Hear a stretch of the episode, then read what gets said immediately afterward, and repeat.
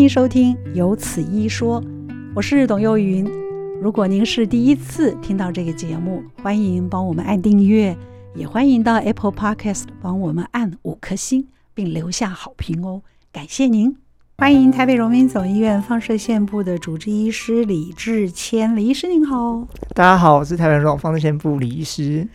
嗯，请教李医师，因为我们今天要跟大家介绍的是微创消融治疗。你可不可以先告诉我们一下？我们先解释一下这字面上来讲，微创我们都知道了，嗯、消融是什么样的一个概念？好，消融其实它是一个微创概念的其中一个分支。哦、那主要的方法是我们会用影像导引的方式，把针治疗的器具带到我们想要治疗的目标里面。那这个消融呢，可以用热，可以用冷，可以用电，可以用。呃，各种方式把这个目标给摧毁掉。那它的目标是它的功用是可以取代，或是跟手术一样好，那进行这个目标的摧毁跟治疗。所以它还是一可以可以视为一种手术吗？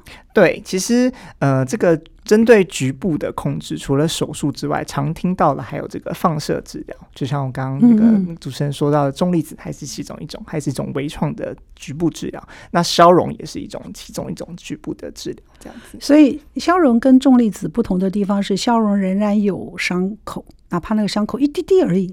哦，对对对，呃，消融我们是用微创，很就是用细针带进去，就是针。对对对对对。那如果是重粒子的话，它其实是一种放射治疗，它没有真正的伤口，伤口但是它是会接受到辐射剂量。这两个不同的是重粒子，我们今天就先搁下不谈，因为我们今天的重点在消融，而且是微创的消融。那伤口非常的几乎可以忽略伤口的存在，是。而且刚刚李医师跟我讲说，这个微创消融的治疗，它基本上是在门诊做的。哦，是因为我们今天讲是以这个甲状腺这个部分嘛，那甲状腺这个消融治疗，我们现在的确都是在门诊进行的。当当天早上来，然后可能经过一两个小时做完，观察一下没问题，就当天就回家了。李世宁，是放射线部的医师，所以我们现在如果知道我自己有这个肿瘤的问题，如果我们今天以嗯、呃、李医师给我们的主题是甲状腺肿瘤为例，我知道确定我是甲状腺肿瘤的话，我就可以来挂放射线部医生的门诊来做治疗。嗯，是，像我现在我在台北荣总就是有在看这个。甲状腺肿瘤的这个治疗的专门门诊，呃，是哦，那。当然，这个肿瘤的治疗能不能做，当然很多先提条件。那这个内外科医师的配合是不可以少的啦。如果你今天并不是肿瘤，你是甲状腺的功能高亢或低下，嗯、可能要找内科医师。如果你是甲状腺，如果癌症或者是呃真的太大，所也消融不不适合处理的时候，我们还是要找外科医师配合。所以，呃，我觉得应该说是其中的一个部分。那当然都可以来咨询，都可以来询问，我们当然会给一些意见。这样好，因为嗯、呃，我们现在就要回到这个甲状腺肿瘤。这件事儿来说，是甲状腺肿瘤是，嗯，甲状腺肿瘤它有很多种，有良性的，有恶性的。嗯、那良性的占了绝大多数，很多人大概都会觉得啊，我脖子肿肿的，或者是我看得出来吗？这个有，其实够大的话，外观其实就看得到的。哦、对，那呃，良性、恶性其实还是要靠一些像超音波或者是呃细针抽吸，用细胞学方法去看这样子。嗯、对，所以在做确认。是甲状腺肿瘤之前，可能他还是要做一番检查。没错，包含抽血跟超音波，这是最基本的，一定要做的。我们通常有叫说甲状腺肿瘤是一种称呼，那我们也有人称呼它做甲状腺结节，这两个有什么不同？甲状腺结节其实是甲状腺肿瘤的其中一种，而且我们特别在讲这个良性的结节。如果恶性的话，我们结节是良性吗？对对，我们通常在讲结节这个字，其实有点像是英文来的 nodule goiter。那这个字其实有点算是我们中文的的代称。哦、那如果是 tumor 哦，就是这种肿瘤的话，那里面就包含了良性、恶性这样子。对，嗯，所以如果说结节的话，就比较通常会暗放心一点点，是是，通常会暗示它是那个良性的这样子。这两个还是有一些不一样，但是。通常称呼是可以把它作为一个一个都是长的东西的意思。是是是，不管是良性，而且它都是一种肿瘤嘛。那如果良性肿瘤，我们可以称之为两甲状腺的结节，良性结节这样子。嗯，为什么会长？哦，这个就很大问题了，大在问。对，通常是女生嘛。嗯，通常的症状有哪？都是女生哦，女生比较多，女生的比例比男的。这个甲状腺比甲状腺结节，这个根据统计啊，这个长的人真的是很多，可能。就是我们一般的人口族群啊，可能至少百分之十五的人都有，只是你知道或是你不知道。那你告诉我，临床症状是哪些？哦，绝大多数没有症状，你不会知道。那通常他如果是良性的，没有症状，当然可以不要治疗，不用理他。嗯、但如果他今天大的有够大，它造成症状，比如说你会觉得呃脖子有压迫感，然后吞咽会有人会觉得嗯吞咽卡卡的，或是声音开始受到影响，有些人会有声音沙哑来表现，嗯、或者是。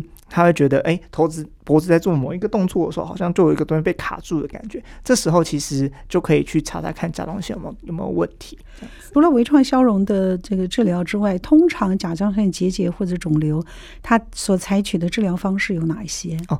结节它基本上是一个肿瘤在那里嘛，所以呃能呃处理它的方法不外乎就是手术。那消融是这大概七八年来我们做的一个新的比较新一点点的治疗，去我们想办法去让那个肿瘤给缩小，然后让它消灭这样子。那现在还有传统手术，还有手术治疗吗？哦，当然有。如果太大的话，或者是它长在一些不好呃难以用消融去治疗的位置，其实现在开刀的还是大有人在。那当然，开刀随着这七八年、这十几年来，开刀的外科医师的也有在进步。其实两边都有在有各自的发展。这样子，我真的是有一点这个有点 confused，有点 我要请教一下，这个我们说的这个消融手术跟达文西手背有关联吗？哦，没有。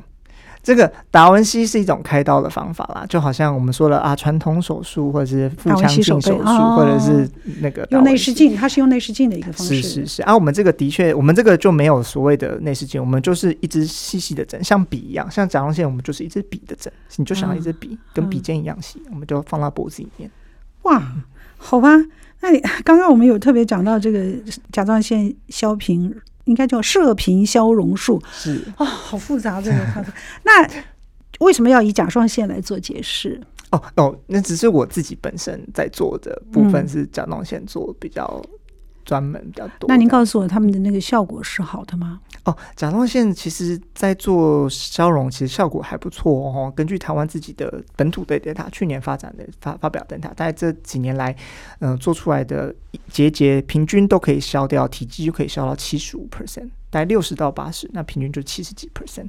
就原本如果大概一公分的的结节，大概烧完之后，大概只剩下零点五不到，甚至零点四。就是体积整个完全的缩小了，这样子。那这个如果它还变成零点四或者零点五的话，就只要观察就好，不需要再做其他的手术或者是治疗。对，因为就像刚刚说的，就是会造成问题症状都是因为它大。嗯，那如果它小了，它本它本来会压到食道了，压到神经了，它就不压了，啊、那我们就 OK 可以观察。啊、如果还不满意，觉得外观还是还是有一点点，我们可以再做。都都没有问题，这个就是它的那个幅度是蛮大的，是是，就是呃，消融的治疗，我刚刚说的七十几只是平均值，那有人好一点可以做到几乎完全看不到，他会完全就是在影像上在超音波看起来看不到了。那有些人做完之后可能消了只有一半这样子，那我们就会重要的是还是跟评估评估病人的症状，你有没有觉得有没有改善？你觉得这样治疗对你有没有帮忙？这样子。这样前前后后大概要多久的时间？甲状腺消融治疗，呃，单就治疗本身的话，其实烧的时间很快，针进去时间可能真正烧的时间可能只有五六分钟，是比较呃多一点可能十几分钟，但前后呃准备啊、消毒这些，大概一一两个小时之内可以完成。那我的意思是说，他您您帮他打进去了，也给他。温度了，然后让它等它消融，这一段消等待消融的时间要多久？哦，问的很好。那个甲状腺这个肿瘤消融啊，原则上大概在三个月开始，它会慢慢缩小。啊，打一针进去要等三个月哦。哦，对，因为嗯、呃，我们刚我们刚才烧进去的时候，它会局部有一些发炎，它会局部有一些肿胀。啊、那大概会到三个月的时候，它会开始主。组织，因为它被烧掉之后，它就变成一块死肉。那身体上会觉得慢慢去吸收掉这个死掉的细胞。那大概在三个月之后，还慢慢缩小。到六个月的时候是最明显，九个月的时候才是最明显的时候。六到九个月是最明显的时候，这样子。哦，所以不是你今天打进去它就融掉了，明天就看着小了一半，没这回事。不是不是。我们今天为您邀请到的是台北荣民总医院放射线部的主治医师李志谦李医师，来跟我们大家介绍微创消融治疗的发展跟应用。在这一节里面，刚刚听歌之前，我们请李医师以甲状腺肿瘤消融的这个治疗方式，跟我们大家大致做了一下分享。那接下来我就要请教一下，他有特别限制什么人吗？其实没有特别限制啊。那主要的。最主要的问题就是说，你也必须要在影像上看得到，就是超音波下看得到。嗯，那这个肿瘤的确是有造成人的不舒服的症状，嗯，那我们就会觉得这个病人适合做。那其实这个就是甲状腺肿瘤消融的适应症。是良性，有没有特别一定要限制良性？嗯，这个甲状腺肿瘤的消融其实是从良性出发的。那良性的目的定义就是我们会在做之前，我们会针对那个肿瘤做细细针的抽吸。那病理病理科医师会帮我们判断它是良性恶性。嗯嗯，那经过一套或两套，哈，大部分都是两套的良性之后，我们就判定为良性。那这个时候做呃消融是没有问题的。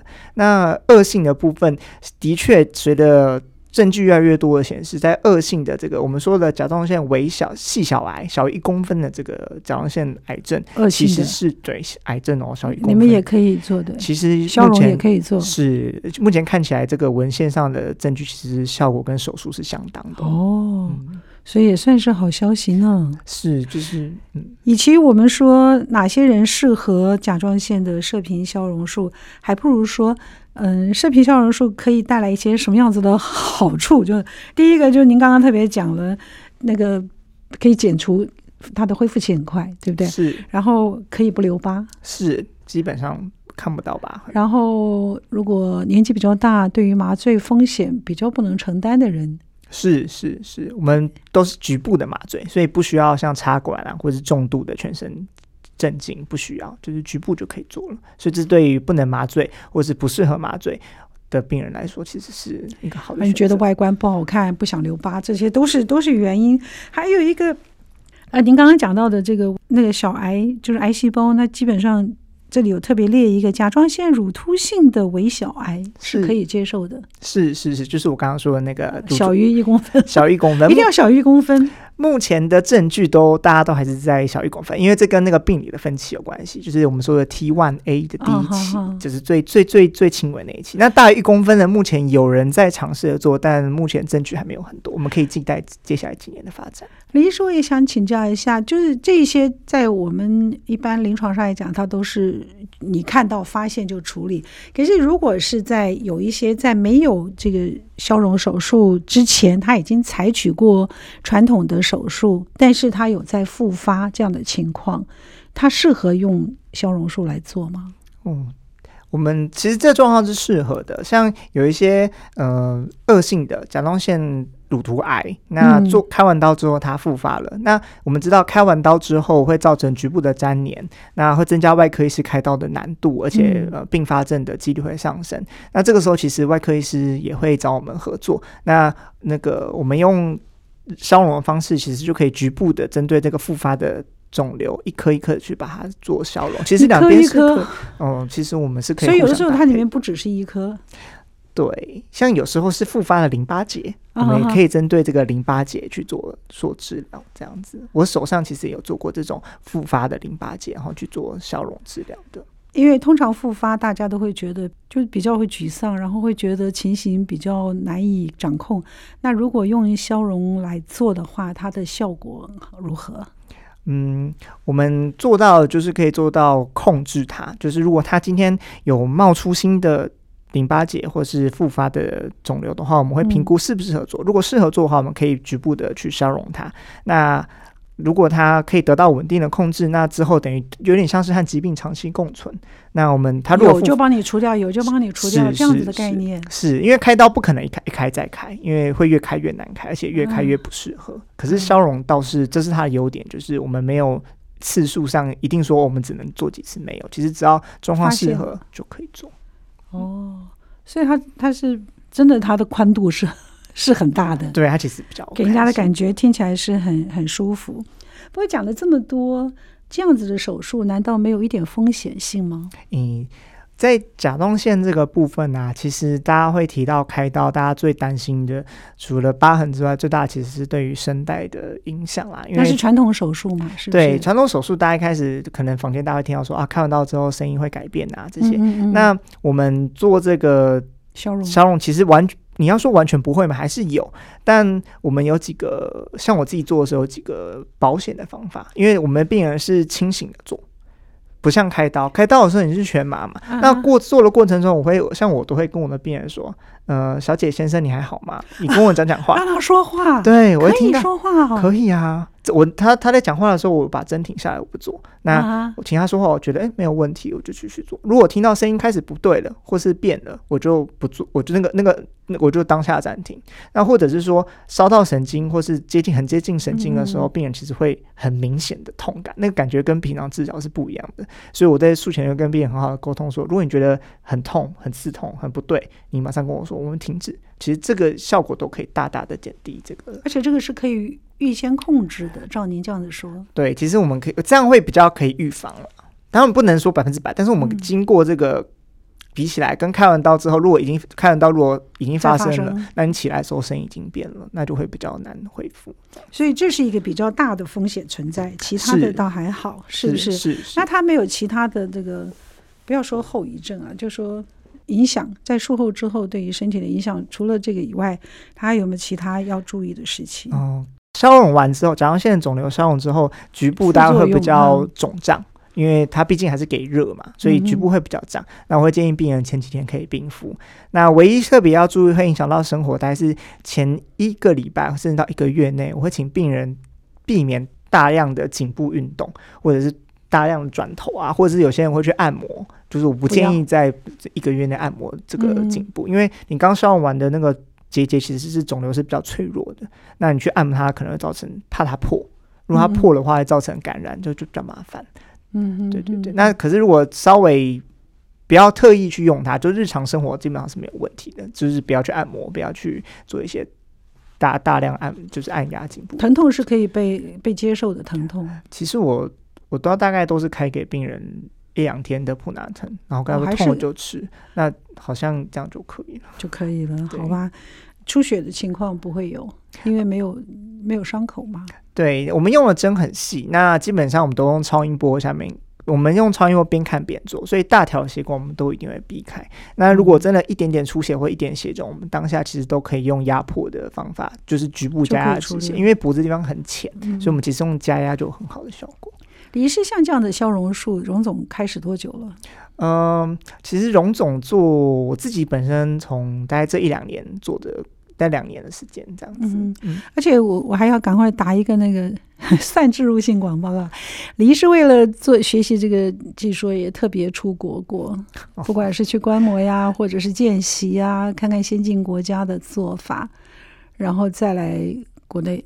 呃，是，就是这个讲到发展，这个甲状腺的消融的发展哦，大概真的比较开始算是二零一六、一零一七的，所以它是一个很新的技术。对对对，大概亚洲二零一六、一七开始慢慢比较多人在做。嗯，那我自己大概就是在这个二零疫情前。你就出去了，疫情后啊，疫情差不多疫情前后这附近，嗯、然后去参加研讨会啊，去比如说韩国啊、嗯、台湾其他像高雄、长庚地方取经，嗯、就是对去学习，去做学习，嗯、所以才把这一项技术跟我们。病人、病患做一个分享，因为是比较新颖的治疗方式，所以可能也不是有很多的医院提供这样的治疗。所以，如果您有这个需求的话，可能要先去了解一下哪些医院有在做这样的消融手术。呃，是的，就是病人其实都很聪明，这些检查其实网络上都查得到。那 对，有时候是李医师，我知道你有做这个，有吗？好一点。有时候是对病人逼着做的，就是对、哦、病人会说：“哎，那个龙总，有没有人在做这些服务？”其实，那就。对啊，这是一个很好的开始，而且对病人来讲，它是一个福音，所以是是很好的。不过我我要接着想要请教李医师的，就是在放射线部，真的现在提供了非常多的可能。就以这个消融术来说，您刚刚已经跟我们讲了，不管是用在甲状腺的结节上，在其他的临床症状上，也有可以使得上劲儿的地方吗？是，甲状腺其实相对来说是比较最近才发展的。这个消融这个部分，其实最古老的证据是从肝脏来的。嗯、那肝脏对，像肝癌，在肝细胞癌，其实在这治疗里面，除了手术之外，消融是一个可以是根治式的疗法，就是在根治哦，对，它是 curative 的 therapy，、哎、跟手术放在同一个地位的。可是我记得以前治疗肝癌，我们在节目中有特别邀访过，那做的是乙九十啊。哦，乙九十也是跟我们有相关的，只是说在疾病的不同的 stage 这样子。前期一点，我们可以用这个消融。消融。那如果是真的比较疾病比较严重哈，级别比较后面的时候，一九十是一个很好的。的治疗治疗方式，嗯，所以只要发现，如果我们发现有新的这个肝脏有新的这个肿瘤的时候，它其实基本上可以先用消融术来做处理。嗯，就是还是要看疾病的状况啦。如果是颗数少，然后还没有到局部，没有到全身的扩散，嗯嗯，其实还都还在局部的治疗的话，嗯、这时候局部的像治疗，像我们的消融啊，或是血管栓塞，也是我们科提供的。嗯，还有栓塞，对，这些都是栓塞也是 也是我们科的。那放射线不不得了哎，现在 对，但。如果还在局部的话，那这些局部治疗是好的。如果已经全身扩散出去，那时候还是内科的，像一些肿瘤啊，是免疫啊，或是一些、嗯、呃最新的系统性治疗，会对病人比较帮忙。微创消融还可以应用在是哪些方头？你干脆一次把它说清楚好了，嗯、这样我们就知道消融可以在我们身上到底做了哪些重要性的服务。肝脏是最多的，而且最古老的。那原发性肝癌，嗯、还有像是。转移，转移最大家听最常听到的就是包含大肠的转移，或者是一些、嗯、呃神经内分泌瘤胰脏过去的转移，或者是其他乳癌的转移，乳癌也可以。呃、对，其实肺脏肺癌的转移，其实就是各种各样的肝转移啦。那另外再讲肾脏的部分，肾脏部分我们都是推荐比较多用的，而且证据比较足够的是冷冻治疗。那肾脏、肾上腺跟这个后腹腔的一些器官、淋巴结，这是一个领域。那其他还有在做像骨骼肌肉部分，那骨骼像这个很多人会有这个骨骼的转移，像不管肺脏啊、乳癌啊这些射护腺癌这些常常跑到骨骼的的病灶的骨转移，其实也是可以透过这个冷冻或是这个热消融去做的。所以它的应用范围蛮广的。是是，像现在还有更多的发展，像胰脏，连胰脏癌其实都有在做。哦、我们可以有些人现在开始用这个。电穿孔的方式在治疗这个。那李医师，您告诉我，如果我们在这边看肿瘤科的同时，我要怎么样去跟医生交换意见？说我可以使用热消融吗？我可以问吗？哦，当然，我觉得可以的。我觉得，呃，那位科医师现在大概都会知道，治疗方式，我可以去，是是是，我可以去建议嘛，对不对？是是，你可以去跟你的医师询问。微创消融，嗯，要先把这四个字 念清楚来。我们今天为您邀请到的是李志谦医师，台北荣民总医院放射线部。那跟我们大家介绍的是一个非算非常新了，对不对？微创消融治疗的发展与应用，我们刚刚已经跟您大概谈到了，它不管是在发展上或者在应用上头，李医师都给我们做了一个很仔细的说明。而在这一节里头，有鉴于放射线部现在的日新月异，我们特别请李医师来告诉我们一下台北荣民总医院。微创介入癌症治疗这一个部分的服务啊，跟我们大家说，也就是说，那个微创介入癌症治疗在放射线部里面也有很长足的进步。嗯，是的，像以肿瘤部分，我们先讲肿瘤的部分。呃，像我刚刚说的这个消融治疗，除了甲状腺哦、肝、肾、后腹腔、骨骼肌肉，这是我们目前提供量比较有在做。对对对，嗯嗯，那其实。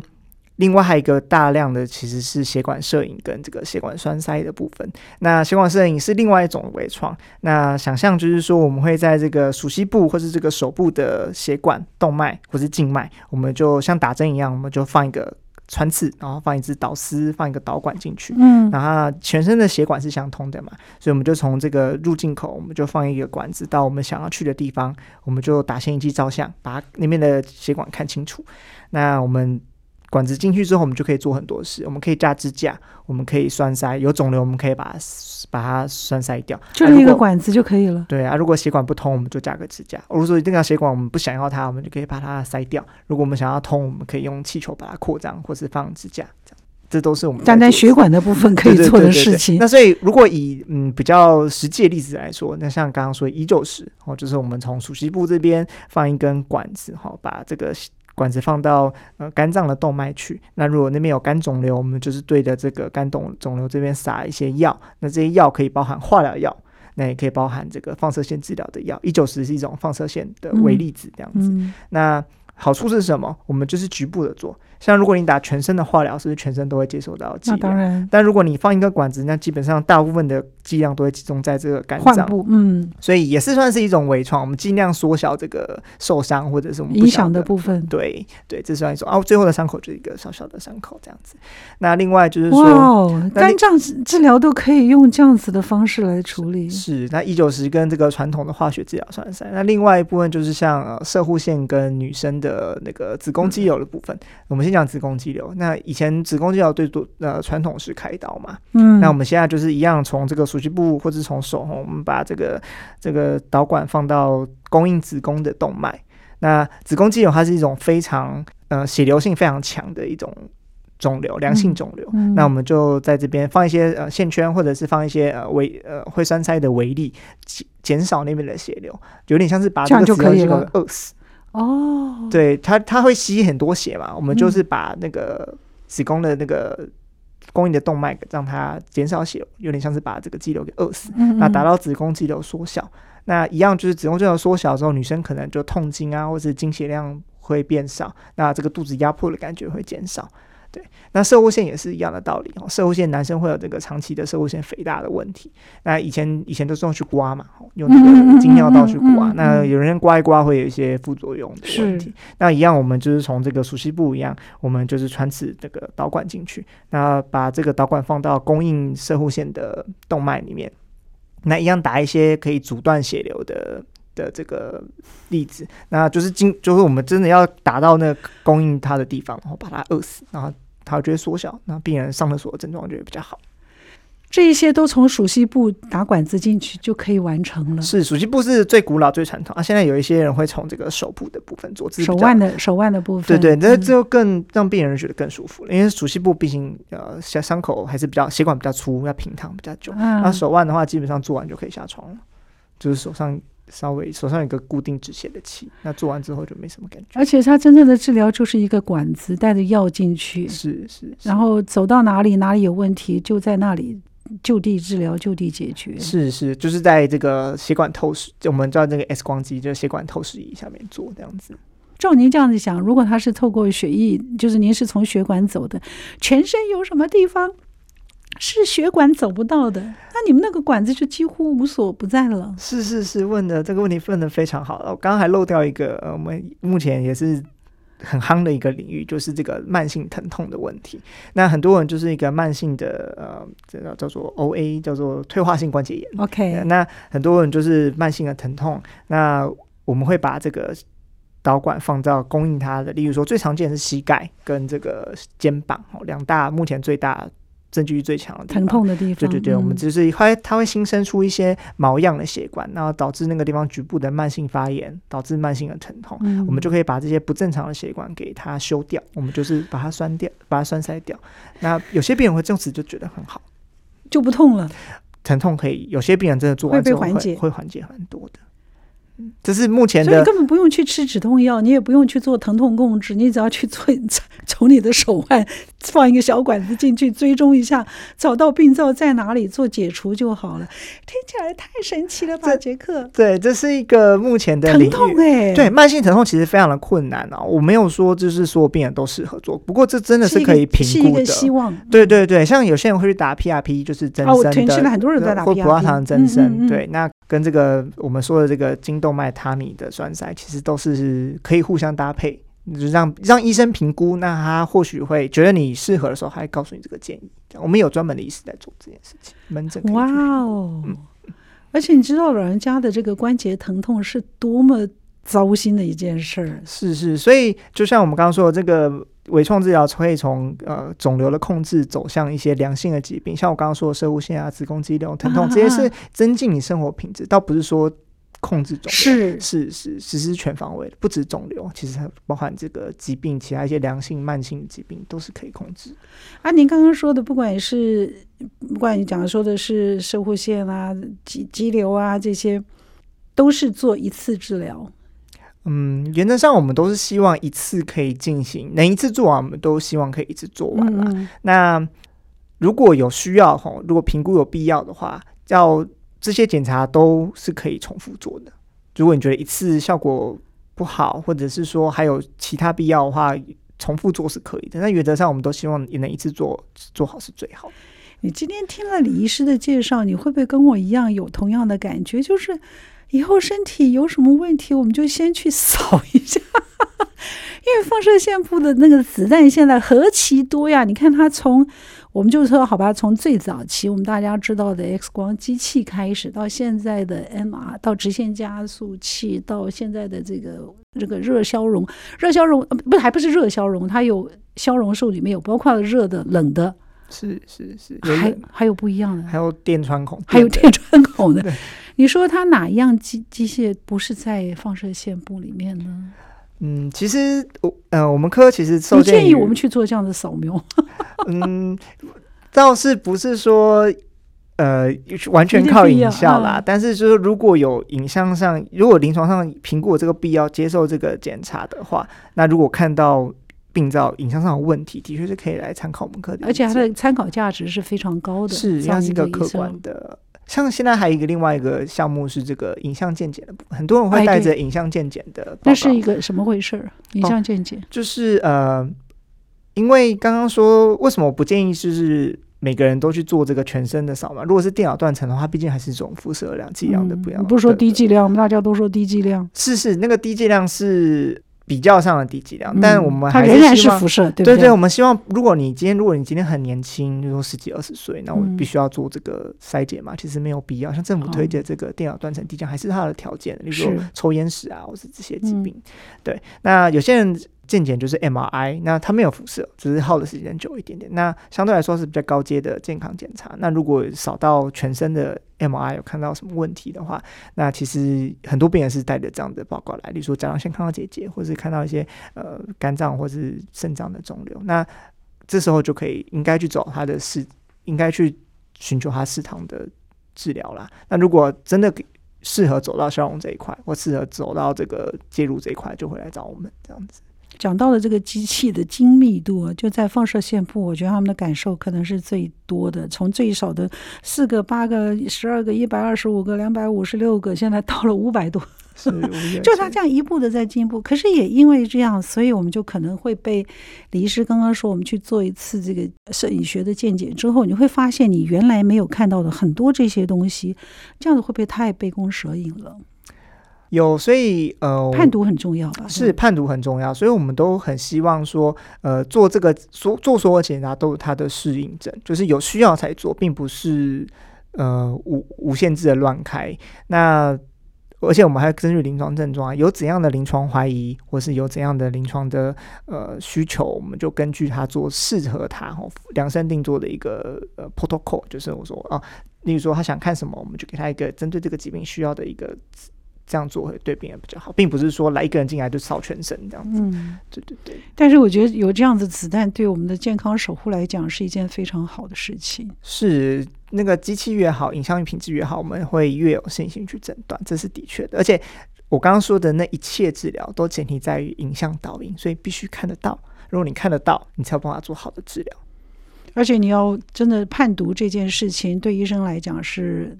最需要最精进的一个基本功，是是是，所以就是为什么呃，现在放射科医师的角色在改变。以前就是像以前就是单纯的打报告，就是影像的判读。嗯、现在呃，如果你有好的判读，你才可以走向治疗。你如果你知道影像，你懂影像，你可以用影像来帮你做事，你才可以做到对病人好的治疗。这样子。所以，我们今天请李志谦医师到节目中来，除了跟我们介绍一下这种微创消融术之外，我们也可以也也大概从李医师的谈话里面可以知道，放射线的治疗在现今的医疗领域上来讲，它的那个重要性是越来越增加。是是是，就是套句就是很流行的话来说，我觉得我们科可以在越来越多的方面去帮助病人，嗯、就是 radiology can help，、嗯、我们可以帮助内外科医师去做一些呃过去呃比较难困困难抵达的，嗯、或是过去影像没办法看到的，我们可以透过影像导引，我们可以做一些。不管从肿瘤到生活品质的促进、提高都可以，都是可以。而且今天这个笑容术，你这样的听了以后，你会不会觉得对自己，不管是你的甲状腺也好，不管是你的子宫肌瘤也好，不管是你的。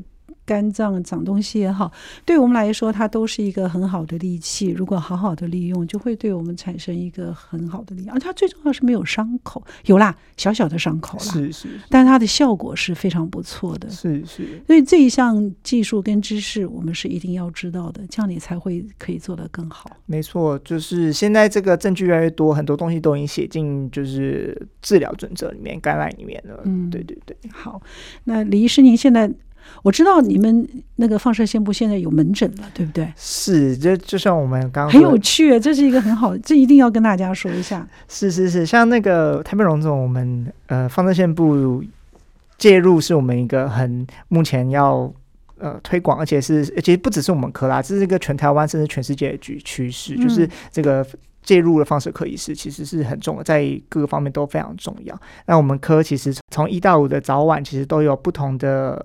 专门的主治医师，有些人是神经放射科医师，有些人是骨骼肌肉，各有专科的放射科医师。是，然后有些人是腹腹部，有些人是是胸腔，那都会根据他的领域帮你提供。所以您可以上网去确认一下。是，是。那如果您有你已经做过这些影像检查，然后觉得有需要跟医生做进一步讨论的时候，台北荣总的放射线门诊就是一个非常好的咨询场地。对不对？嗯、没错。你可以谢谢李医师跟我们大家做的分享。谢谢。今天的节目就到这儿了，谢谢您的收听，请记得按订阅，也欢迎到 Apple Podcast 帮我们按五颗星。如果听完我们的节目有什么想跟我们说的话，欢迎您利用 Apple Parks 的留言功能，我们会在之后的节目里面来回应大家。谢谢您。